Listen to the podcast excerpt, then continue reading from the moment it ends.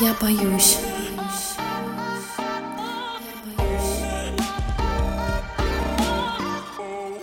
Всем привет! Это подкаст «Я боюсь». Меня зовут Кирилл. Всем привет, меня зовут Аня.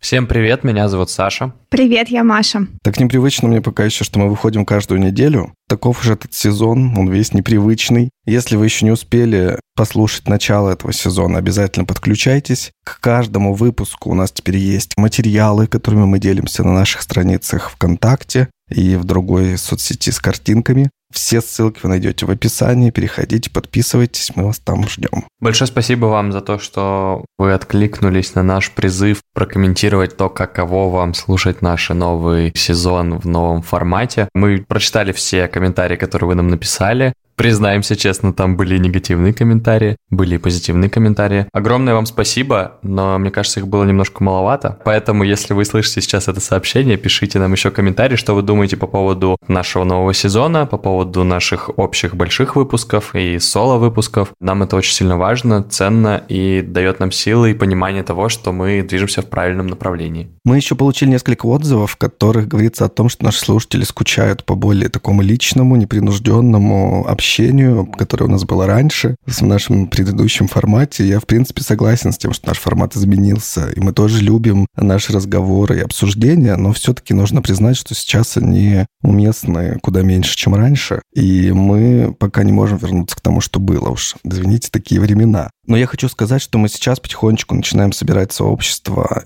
наш такой ближайший круг на бусте. И, может быть, вам кажется, что финансовая поддержка для нас не так уж важна, но это не так. Поэтому для тех, кто нас поддерживает от определенного уровня, будет доступ к закрытому телеграм-каналу. И вот в нем как раз будет много всего личного. Типа наших личных постов, которые раньше были у нас в соцсетях, голосовые сообщения, ну и вот все такое. И еще один уровень, он дает не только доступ к этому закрытому каналу, но и к дополнительному бонусному выпуску подкаста. Я думаю, что если вот мы такое сообщество сможем сформировать, если там соберутся люди, мы сможем можем обсуждать с вами, что вам было бы интересно послушать. И как раз на Boosty можно что-то сделать, приближенное к нашему прежнему формату в рамках действующих ограничений, понятно, которые нам неприятны и которые ненормальные, но что делать пока так. Поэтому поддержите нас на Boosty, мы оставили ссылку в описании. Надеемся, что вот так вот с миру по нитке для нас производство этого подкаста будет менее затратным, а вы найдете для себя приятные бонусы и приятное общение. На этом мы заканчиваем часть с объявлениями, переходим к основной части. Хост этого выпуска у нас Маша, передаю слово ей. Послушаем, что она принесла нам сегодня и обсудим. Ну, а я вам такое принесла.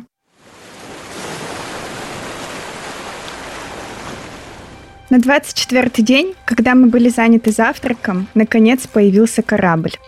Так описал момент своего спасения в судовом журнале капитан прибрежной яхты «Резида» Том Дадли.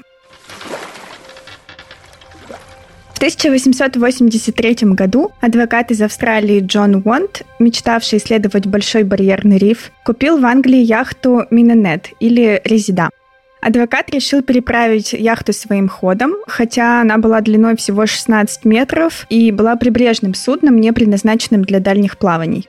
Команда, которая согласилась на эту авантюру, нашлась только в мае следующего года, в 1884 Команда состояла из капитана Тома Дадли, моряков Эдвина Стивенса, Эдмунда Брукса и неопытного молодого юнги Ричарда Паркера. Паркер был круглым сиротой, и на тот момент ему исполнилось всего 17 лет. Некоторых источниках отмечается, что его отговаривали от путешествия, но он думал, что море сделает его мужчиной, и поэтому решился на это в столь юном возрасте.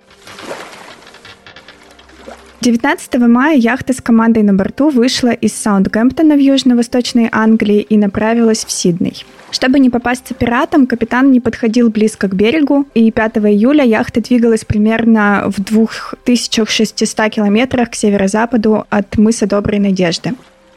Капитан приказал лечь в дрейф, при этом нужно было зафиксировать положение руля и паруса, чтобы судном не нужно было управлять. Обычно это делается для того, чтобы команда могла как следует отдохнуть, отвлечься от управления судном. Как, собственно, и в этот раз капитан хотел, чтобы все хорошо выспались. Когда маневр был завершен и Паркера отправили вниз, чтобы приготовить чай, волна ударила и смыла подветренный фальшборд. Это такое небольшое ограждение, которое крепится, как я понимаю, на борт яхты, и вот именно его смела неожиданная волна. Это была одиночная волна невероятной силы, и британские моряки еще называют ее Rogue Wave или волна разбойник. Капитан тут же понимает, что яхта обречена и приказывает спустить на воду единственную четырехметровую спасательную шлюпку. Спасательная шлюпка имела хлипкую конструкцию с бортами толщиной всего 6 мм, и по некоторым данным, пока ее спускали, в ней случайно проделали дырку. По другим пробили ящик с провизией, и все это произошло по ошибке Юнги. Резида затонула в считанные минуты, и экипаж эвакуировался, сумев спасти только жизненно важные навигационные инструменты вместе с двумя банками репы и без пресной воды. Существует множество теорий о структурных несоответствиях яхты, которая не могла выдержать натиск шторма. Соответственно, ее повели еще там, где она не должна была плавать. Дадли сооружает на ходу морской якорь. Это такое сооружение из ткани и веревок, похожее на парашютик, и оно помогает стабилизировать лодку, чтобы вот эти вот очередные волны не сбили ее, не перевернули первую ночь команде пришлось отбиваться веслами от акулы. Они находились примерно в тысячи километрах от ближайшей суши острова Святой Елены. Знаете, что за остров Святой Елены? Аня знает. Аня молодец. Куда сослали Наполеона? Все верно. Да, это именно тот остров. Лодка находилась примерно в тысячи километров от ближайшей суши, острова Святой Елены или архипелага Тристан да Куни. Я предполагаю, что они где-то примерно на одном расстоянии были от того и другого. Дадли, капитан Резиды, хранил первую банку репы до 7 июля. Затем пять корнеплодов разделили между всеми мужчинами и распределили на два дня. Примерно 9 июля Брукс заметил черепаху, которую они съели но отказались при этом пить ее кровь, потому что посчитали ее испорченной морской водой. В итоге в черепахе было около полутора килограмм мяса, но команда съела даже кости. Вместе со второй банкой репы продержались до 15 или 17 июля. Экипажу постоянно не удавалось собрать дождевую воду. Я так понимаю, что дождей просто не было. И к 13 июля, не имея другого источника жидкости, они начинают пить собственную мочу. Вероятно, 20 июля Юнга Паркер заболел из-за того, что пил морскую воду. Стивенс тоже заболел, возможно, экспериментировал с морской водой. Теперь вопрос. Как вы считаете, опасно ли пить морскую воду? Ну, раз они заболели, может, мы делаем вывод, что опасно. Возможно, соль, она вызывает еще большее обезвоживание. Абсолютно верно. Молодец, Аня. Получается парадокс. Можно пить морскую воду литрами, но совершенно не напиваться и испытывать все большую сильную жажду. Итог человек страдает от обезвоживания, у него отказывают почки, и все завершается летальным исходом. Голодные мужчины решили прибегнуть к так называемому обычаю моря – custom of the sea. Считалось, что в подобных случаях по добровольному согласию всех участников допустимо жребием определить одного из членов команды, убить его и питаться его мясом и кровью. Исследователи отмечают, что на британском флоте с 1820 по 1900 год было по меньшей мере 15 случаев, когда моряки, потерпевшие крушение, бросали жребий и жертвовали одним ради выживания остальных. Например, в 1820 году китоботное судно «Эссекс» было атаковано китом. Позже этот случай вдохновил на написание романа «Моби Дик». Экипаж одной из спасательных шлюпок вынужден был прибегнуть к каннибализму. Судебному преследованию после спасения выжившие не подвергались. Наиболее свежим случаем на момент крушения Резиды являлись события 1874 года, когда в результате пожара затонула шхуна Понт Эвксинский. Одна из спасательных шлюпок, в которой находился второй помощник капитана Арчер, потеряла связь с остальными. Когда несколько недель спустя их подобрали и высадили на Яве, Арчер рассказал, что они вынуждены были последовать обычаю моря и бросить жребий, кому погибнуть. По невероятному совпадению выбор пал на самого слабого. Дело начали было рассматривать на территории Сингапура, долго не могли решить, отправлять ли обвиняемых в Британию, но в итоге по-тихому все замяли. В Америке был осужден Альфред Пакер, золотодобытчик, которого обвинили в убийстве товарищей, хотя сам он до конца жизни утверждал, что невиновен. Также в людоедстве подозревали членов экспедиции Франклина, которая в 1845 отправилась в Арктику. И такие же подозрения были в отношении экспедиции, тоже арктической экспедиции Грили в 1880-е годы. Во время этого опасного путешествия погибли 18 из 25 участников. Эксгумированные тела наводили на страшные подозрения. Кстати, по поводу жребия. До конца не ясно, кидали ли на самом деле жребий, потому что обычно убивали либо самого слабого, как я уже говорила, либо самого неопытного, либо слугу, либо иностранца. Поэтому это такой странный момент. В связи с этим у меня для вас есть загадка. Я думаю, что мы картинку выложим в одну из соцсетей, чтобы наши слушатели тоже могли поиграть. Я ее зачитаю, но я предупреждаю, это загадка 1912 года. Она абсолютно не политкорректна. Она вообще в принципе некорректная. Ужасная загадка. То, что надо, Маша, давай. Это не мои слова, если что. Люди, не надо это вырезать и потом говорить, смотрите, что она говорит. Маша просто инструкцию дала. Там много желающих это сделать. Меня отменят. Итак, загадка. На судне находится 20 человек. Между ними один негр. Вследствие недостатка в продовольствии один из команды должен быть выброшен за борт. Решено отсчитывать по семи и каждого седьмого освобождать. Дойдя до конца ряда, переходить к его началу, не прерывая счета. Оставшийся последним должен умереть. Негр, обозначенный перевернутой спичкой, может стать на любое место в ряду. С кого следует начинать счет, чтобы негр оставался всегда последним? Всегда последним? Чтобы он умер в итоге. Это, кстати, загадка из книги «Игры со спичками» 1912 года. Я очень извиняюсь, но как написано, так написано. Седьмого отпускают и потом продолжают счет со следующего, ну, в смысле, опять? Да, со следующего, переходя заново, не прерывая счет. Саша в уме все считает. Молодец, давай, Саша. Я в тебя верю. Мы пока пойдем дальше, но я просто хотела вам показать суть того, что вообще происходило. Скорее всего, никакой жребий не бросали, а просто брали, да, ели того, кого было не особо жалко. Итак, предполагается, что впервые такую жеребьевку на шлюпке Резиды обсуждали 16 или 17 июля. 21 дебаты, похоже, усилились. 23 или 24 июля, когда Паркер, вероятно, уже находился в коме, Дадли сказал остальным, что лучше, чтобы один из них умер, чтобы остальные выжили. Им следует тянуть жребий. Брукс отказался. Это надо запомнить. Брукс отказался. Той ночью Дадли снова поднял этот вопрос. Стивенс указал, что Паркер, вероятно, умирает, и что у них со Стивенсом есть жены и семьи, а парень – сирота, и ему не нужно думать о нескольких голодных ртах на суше. Договорились оставить дело до утра.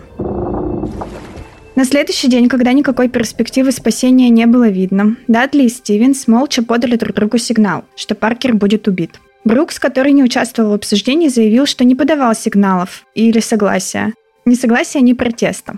Дадли всегда утверждал, что Брукс согласился. Дадли помолился. Стивенс был наготове подержать ноги Юнги, если он будет сопротивляться. Капитан воткнул свой перочинный нож в еремную вену Паркера, убив его. В некоторых более поздних версиях этой истории Паркер пробормотал перед собственным убийством, что «я...»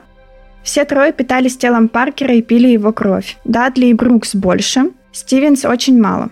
Экипажу, наконец, удалось собрать немного дождевой воды. Видимо, в черепную коробку Юнги.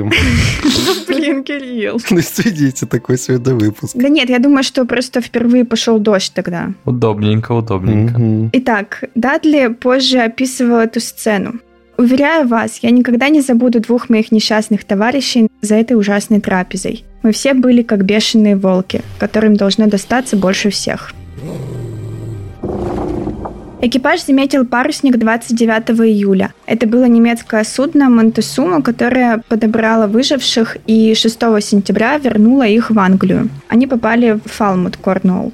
По прибытии составили отчеты в соответствии с законами о торговом мореплавании на случай потери предоставки. Все трое считали, что они защищены законом в соответствии с морским обычаем. Видимо, это была какая-то штука, о которой все знали. И... Определенный кодекс. А, да-да, как вы видели вот в предыдущих делах, когда вроде бы было все доказано, но преследования никакого не было. Команда считала, что акт каннибализма был необходимостью для их собственного выживания, поэтому они были защищены от закона. Во время дачи показаний таможеннику рядом находился сержант полиции, который все слышал. Позже он подошел к капитану, расспросил его об убийстве и изъял орудие преступления, пообещав его вернуть чуть позже. Об услышанном он телеграфировал вышестоящие органы, и из Лондона пришло указание арестовать всех членов экипажа. Этот случай восприняли как отличную возможность навсегда покончить с варварским морским законом, установив его отменяющий судебный прецедент конечном итоге информация о происшедшем была доведена до сведения министра внутренних дел. На тот момент это был сэр Уильям Харкард. Он решил, что морякам должно быть предъявлено обвинение в убийстве, так как статьи за каннибализм в английском праве нет. На самом деле, в некоторых источниках пишут, что Харкард сочувствовал в некотором роде преступникам, но, тем не менее, он очень сильно хотел избавиться от вот этого морского обычая. Тут возникла юридическая проблема. Обвиняемые могли не свидетельствовать против себя, а других доказательств против них не было, потому что немецкое судно подобрало выживших, но тело предали морю тоже по морским обычаям. Если все трое подсудимых отказались бы свидетельствовать против себя, то, как говорится, на нет и суда нет. Тогда было принято решение одного из моряков оправдать, при условии, что он даст показания против двух других. Поскольку матрос Эдмунд Брукс изначально был против жребия, затем воздержался и не принимал непосредственного участия в убийстве. Он даже говорил, что он отвернулся, что он даже не видел момент убийства. Так что он оправдан. Капитан Датли все брал на себя. Я усердно молился о том, чтобы Всевышний простил нас за такое деяние. Это было моим решением, но оно было оправдано крайней необходимостью. В результате я потерял только одного члена команды, в противном случае погибли бы все. Суд оказался в очень сложной ситуации. Было очевидно, что убийство члена команды – это был единственный способ спасти всех остальных. Общественное мнение в основном встало на сторону выживших. Более того, на заседание суда пришел старший брат съеденного Ричарда Паркера. Он тоже был моряком, Дэниел Паркер. Пришел на слушание, прямо перед присяжными пожал руку всем обвиняемым и сказал, что они поступили абсолютно правильно, в соответствии с морским законом, и он сделал бы так же. 7 ноября 1884 года жюри присяжных по совету судьи сэра Джона Хаддлстона вынесло довольно редкий для британского суда special verdict, по которому вынесение конечного решения, виновен или невиновен, было оставлено на усмотрение судьи. Говорят, что на присяжных надавил судья потому что он хотел все отдать это дело дальше в высокий суд. Что, собственно, он и сделал. 4 декабря 1984 года Высокий суд Лондона признал подсудимых виновными в предумышленном убийстве, приговорив их к смертной казни через повешение.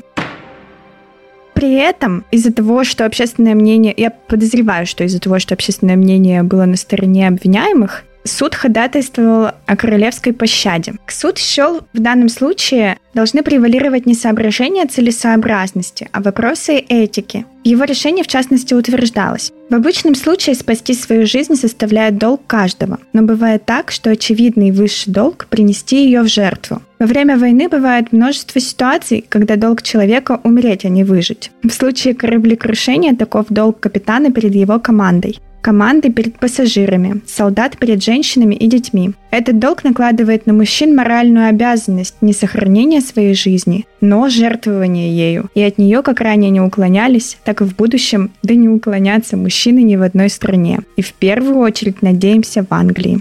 Это выдержка из э, решения суда. Королева Виктория 12 декабря пощадила Дадли Стивенса, заменив смертную казнь шестью месяцами тюрьмы.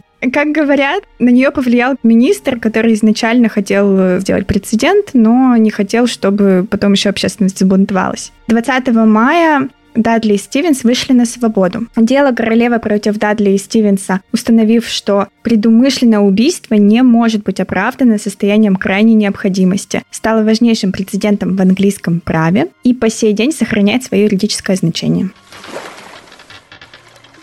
Немножко расскажу еще про жизнь после суда. Непонятно, чем занимались после суда Дадли и Стивенс, есть только слухи, по слухам. Эдвин Стивенс, говорят, сошел с ума. Эдмунд Брукс спился, это который их сдал. Капитан Дадли уехал в Австралию, и его всю жизнь мучило чувство вины. Стремлении хоть как-то ее искупить, он тайком посылал родственникам Ричарда Паркера деньги и оплатил создание памятника Юнге. У меня тоже есть фотография памятника, я потом вам покажу. А еще есть небольшой мистический момент в этой истории. Это вишенка на торте. У известного американского писателя Эдгара По, вы наверняка его все знаете, есть э, роман, повесть о приключениях Артура Гордона Пима. Это его самое странное и загадочное произведение. Ну, я не знаю, по оценкам кого, каких-то экспертов. Я, если честно, не сравнивала. Но факты есть факты. Роман начинается с событий на корабле «Серый дельфин». Вспыхнувший бунт приводит к массовой резне. В живых остаются четыре человека. Обстоятельства складываются так, что они вынуждены тянуть тот самый жребий. Обреченным оказывается моряк по имени...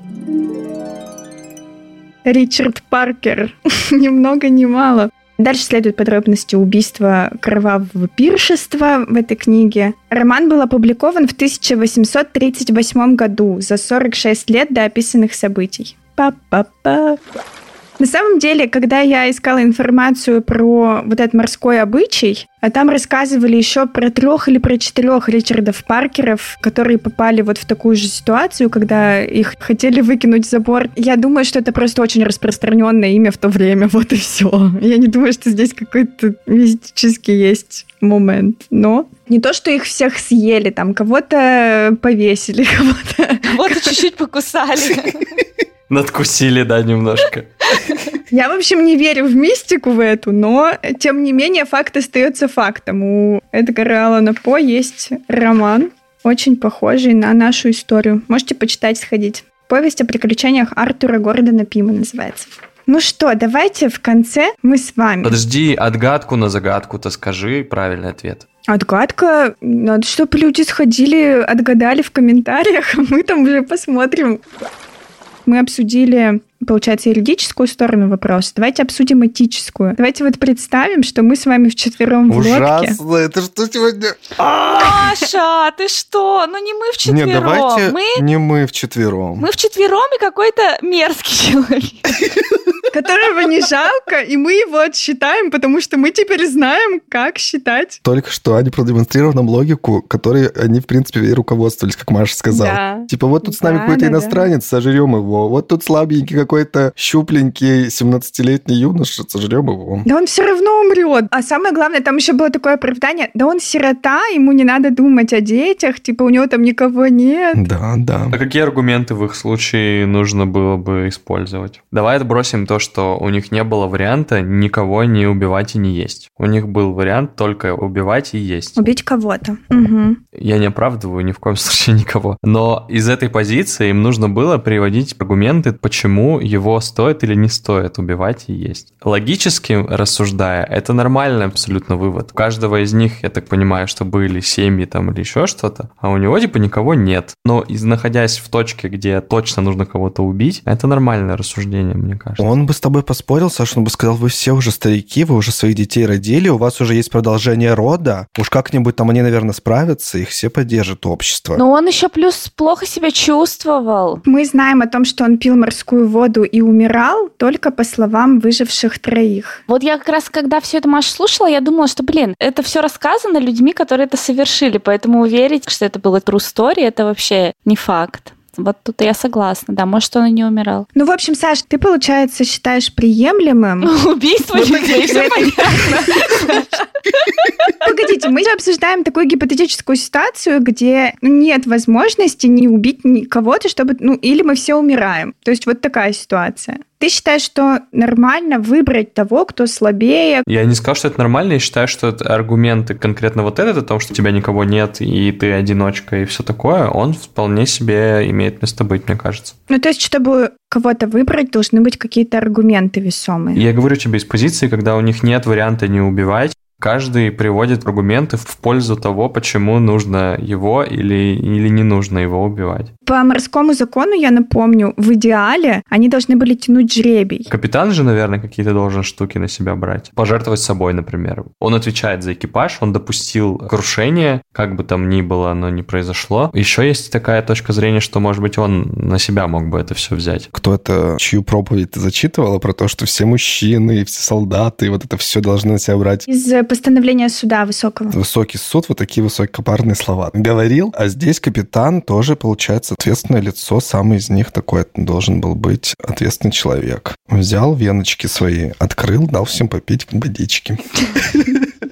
Еще странно, кстати, что они не смогли конвертировать морскую воду в питьевую воду. Я к тому, что понятно, что это там 1800 какой-то год. Несложно сделать систему фильтрации типа воды. Без какими-то там бумажками и прочей ерундой как-то можно сделать. По-моему, было в каком-то из сериалов или в какой-то из э, Last of Us в игре было, по-моему, или в сериале в каком-то, что они дождевую воду, которая была то ли отравлена, то ли еще что-то, они каким-то образом ее смогли в условиях апокалипсиса или еще чего-то, они смогли ее фильтровать, в общем. Дистиллировать. Да, да, да, да. Да, на самом деле действительно есть такой способ. Есть несколько способов выживания, но они выбрали сначала пить мочу. Они почему-то не стали пить кровь черепахи, хотя в небольших количествах морская вода не опасна. То есть она опасна, когда ты начинаешь прям вот ей напиваться, напиваться, и организму уже очень тяжело вывести всю соль, которая в ней содержится. Но в небольших дозах, смешанных с кровью животных, например, она, в принципе, утолила бы какую-то там часть жажды. Но вопрос, видите, еще в том, что они не понимали, когда их спасут. Возможно, пришлось бы еще кого-то убивать. Был же еще такой вариант. Их по факту спасли через сколько? Через 4 дня. После того, как они убили, да? Да. А всего они сколько проволындались там? 24 дня. Офигеть. Вообще-то они 20 дней продержались. Конечно, я вообще думаю, что через 20 дней типа такого вот путешествия, голода, обезвоживания, ты, наверное, не можешь очень здраво рассуждать. Супер рационально домыслить. Да, супер аргументировать. Давайте рассмотрим с этой стороны вопрос, с другой стороны вопрос. Наверное, тут уже подключаются какие-то такие инстинкты выживания. Давайте представим, что мы вчетвером в открытом море. Какие 24 дня? Просто 3 дня и хватит. И все, я уже мертва. Да, Кирилл, я знаю.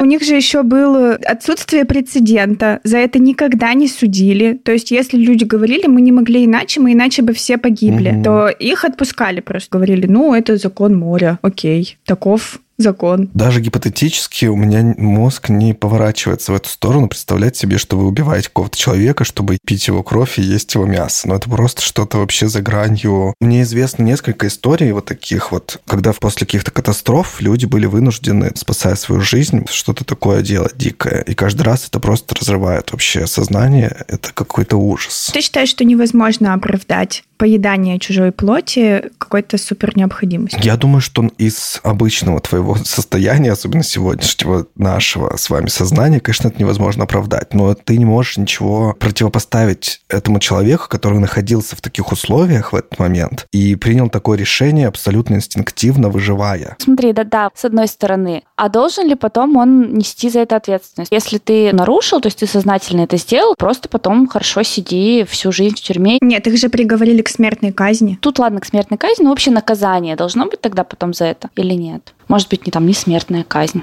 Не знаю. В наказанием будет на небесах. Господи, Кирилл. Ну и вообще, наверное, в принципе, психологически сложно жить с таким грузом. Это же какая-то расхожая в фильмах, да, штука, что типа если человек однажды попробовал человеческую плоть, то он больше не сможет остановиться и все такое. Есть такое про медведя, но и про каннибализм такое тоже вроде как говорят, что там какое-то очень специфическое мясо, которое людей сводит с ума потом. Давайте мы сейчас не будем рассказывать, оно супер вкусное, что ли? Давайте сейчас всем расскажем.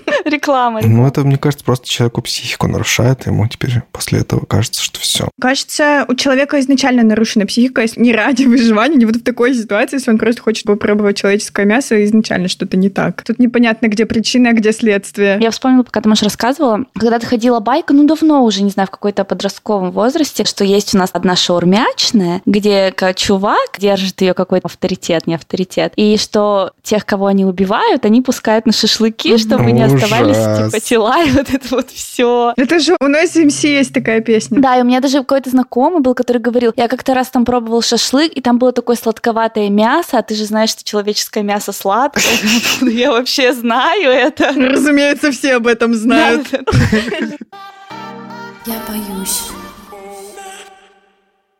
Так что, Кирилл, ты бы убил меня ради выживания? Если бы я уже напилась морской воды, почти умирала, а ты очень хотел бы пить и есть. Маш, я вот не могу, понимаешь, себе представить, я вам про это и говорю, что я не знаю. Возможно, я бы сожрал от всех.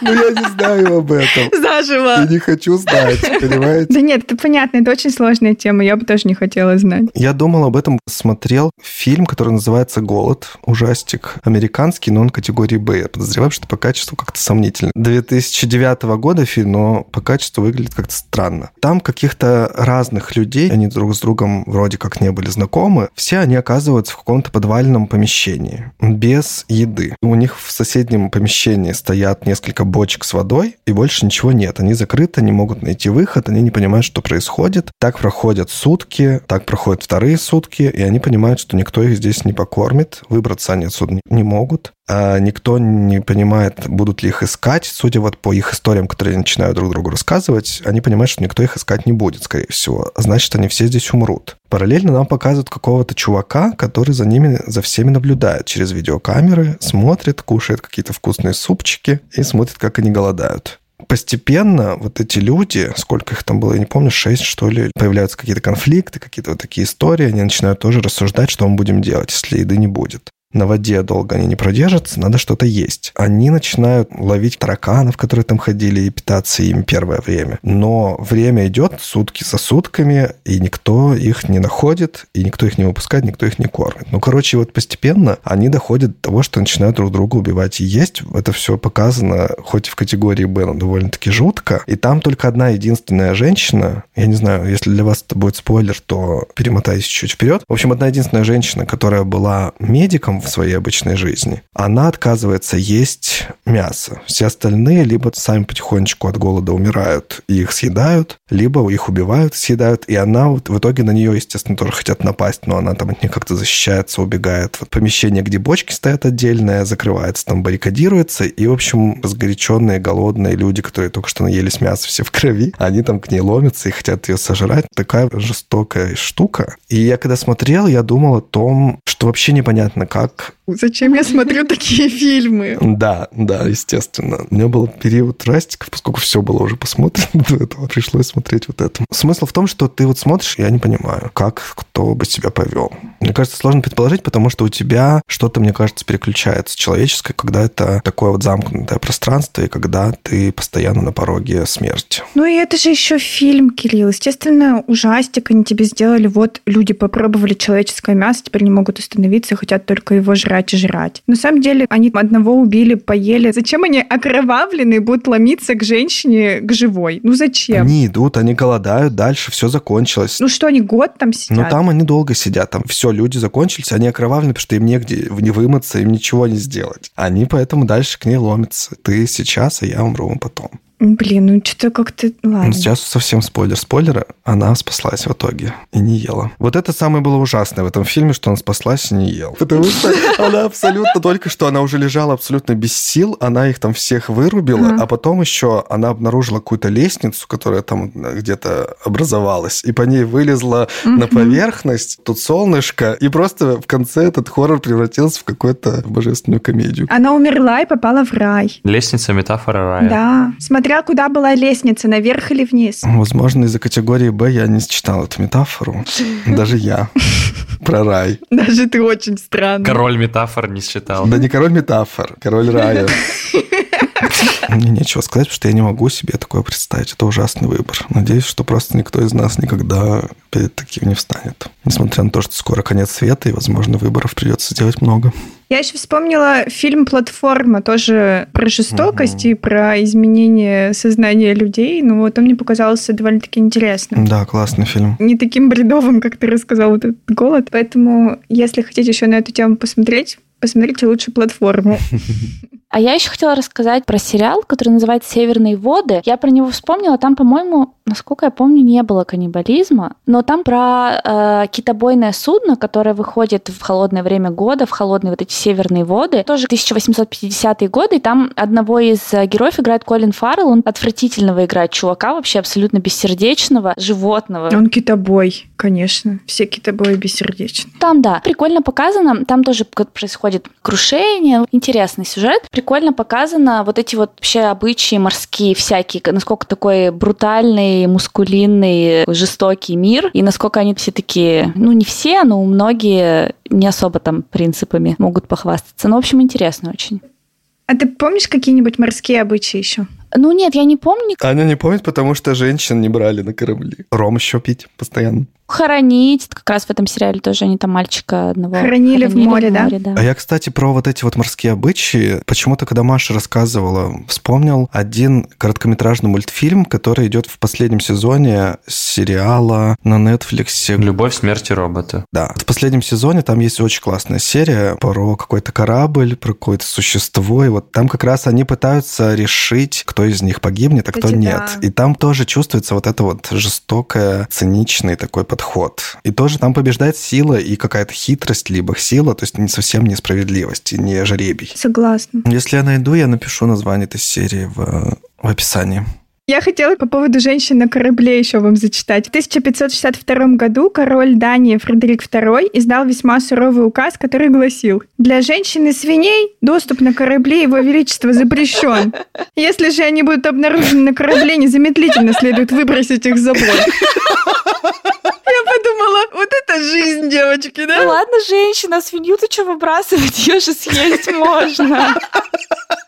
Так а женщину тоже, почему нет? За этот выпуск вас точно заканцелят всех. Ладно, я пошутила, я А в пошутила. 16 веке даже не жалко будет женщину, ее только так можно съесть. Короче, это капец вообще. Извините, пожалуйста, это, блин, король и сказал. Ты нас всех экзаменовала, экзаменовала, а сама не сказала про свой подход в этом вопросе. Мне, кстати, понравилась идея Саши про пожертвование телом. Наверное, для меня единственным приемлемым вариантом был бы, если бы человек сам предложил. То есть прям встал и сказал бы, я готов. Это какой-то какой-то идеализм. Вот мы вчетвером таки на лодке сидим, кто из нас хочет сказать? Крысянди все одни. Давайте все-таки дойдем до этой точки, мне интересно. Мы с вами сидим на этой лодке в открытом море. Каждый из нас никогда с вами не убивал людей, насколько я знаю. Все мы не то чтобы готовы есть кого-то или пить чью-то кровь, насколько я понимаю. Мы такие с вами сидим, мы уже супер голодны, мы понимаем, что еще несколько дней мы просто умрем все. Для меня этически логичный выбор сказать, что ну все, и либо нам повезет, что кто-то здесь проплывет, и мы кого-то увидим, нас спасут, либо мы все с вами обнимемся и умрем. Либо я притворюсь, потом съем вас, когда вы умрете. Понятно, Кирилл. Очень хорошая ситуация. Блин, Кирилл, я боюсь укол коту поставить, потому что я боюсь, что сделаю ему больно. Чисто физически не смогу никого убить. То есть Маша бы не смогла. Поняли, да? Да, если что, я слабачка, меня можно мучить. Но я считаю, что если как бы ты собираешься есть тело человека, то ты должен иметь силу, Зубы. обязательно зубы, какую-то решимость взять на себя ответственность и убить его тогда. Потому что если ты такой, как Брукс, например, я отвернулся, но я поем, извините. Да, это, конечно, меня поразило тоже в этой истории сильно. Такое это, ну, вообще как бы... Киношный вот такой вариант подлеца, который такой сначала «Нет, нет, нет, вы что такое делаете? А можно мне тоже кусочек?» Да побольше. Убить я бы не смогла. Соответственно, я не могла бы никого и съесть. Я фаталист. Если уж ничего не получается, ну, давайте умрем. Ну, а что? Ну, это тоже выход. Умереть всем вместе. Я была бы рада умереть вместе с вами. Вот к этому мы пришли. Вот хотели вы, да, вот личных наших историй. Вот, пожалуйста. Да, да, да. Единственный приемлемый вариант, если бы человек просто встал сам и сказал, я хочу пожертвовать собой, и сам себе перерезал горло. Я готов, говоришь, и съешьте меня. И все такие, что? Извините. Ты предлагаешь нам Мужчина, сядьте, пожалуйста, мы в кинотеатре. Успокойтесь, вы сходите с ума. Через пару дней за вами приедет наряд скорой помощи. Я хотела сказать, что если человек сам умер, ты говоришь, Маш, что ты бы не смогла убить. А вот если он сам умер? И он в лодке. Ну, то, конечно. А там же еще есть какой-то трупный яд. есть. Если он там умирал постепенно от раны или от того, что он напился воды морской, то его уже нельзя есть будет. Мы бы так рассуждали вот это все. Мы бы сдохли с вами. Зато мы бы подступили этично и пошли в рай. Умершего человека можно есть, если только тебя позволяет твоя совесть. С учетом того, как вы выбираете обычно блюда в ресторанах и барах, вы бы я и говорю. с удовольствием согласились бы, если бы один из вас сказал, я буду это делать. Я тоже буду, и я буду. Ну, Саш, получается, мы тебя сожрем. На этой прекрасной ноте А ты еще и самый молоденький, свеженький, как раз. Ой, какой кошмар. Да прям вот хоть бери и ставь этот выпуск на Хэллоуин. Давайте уже поставим на паузу, пожалуйста. Я боюсь. Давай, Кирилл, с тебя история недели и расходимся. Рубрика «История недели». Это чтобы вы отвлеклись от ужасных рассуждений наших. Я не помню, к какому из наших выпусков ее отнести, но мы что-то подобное когда-то обсуждали. Я столкнулся с этим в очередной раз и очень на себя злился, потому что я пошел стричься к своему барберу, к которому я хожу постоянно. Она до этого меня стригла всегда очень хорошо. Но тут что-то случилось. Возможно, она привыкла, что я постоянный клиент. Молчишь. Вот-вот, Саш, про эту историю. И она такая мне в этот раз говорит, ну что, тебе обязательно вот лезвием брить? Может, просто берем, такой машинкой есть, у них такой вариант, способ убрать волосы машинкой, но тогда они, во-первых, быстрее отрастают, нет вот этой гладкости, в общем, все по-другому. Не так качественно, не столько это стоит, сколько я за это плачу. И я такой говорю, Конечно, мне не принципиально. Делайте все, что хотите. Она такая, типа, ну все, хорошо. Потом... Лишь бы вам было удобно. Потом она начинает равнять снизу бороду, и мне машинка несколько раз щипает кожу. Больно довольно. А я сижу и молчу, ничего не говорю. Потом сзади она мне подравнивает волосы на голове, и там вот у меня до сих пор там какая-то то ли короста, то ли раздражение, я уж не знаю, что это. Но смысл в том, что я несколько раз за этот сеанс должен был что-то сказать, но не сказал. И потом вышел оттуда, иду и думаю, да что ж ты за человек-то такой? Почему ты себе вот сейчас можешь все высказать вот это? А там ты не можешь просто сказать... И нам. И нам, да.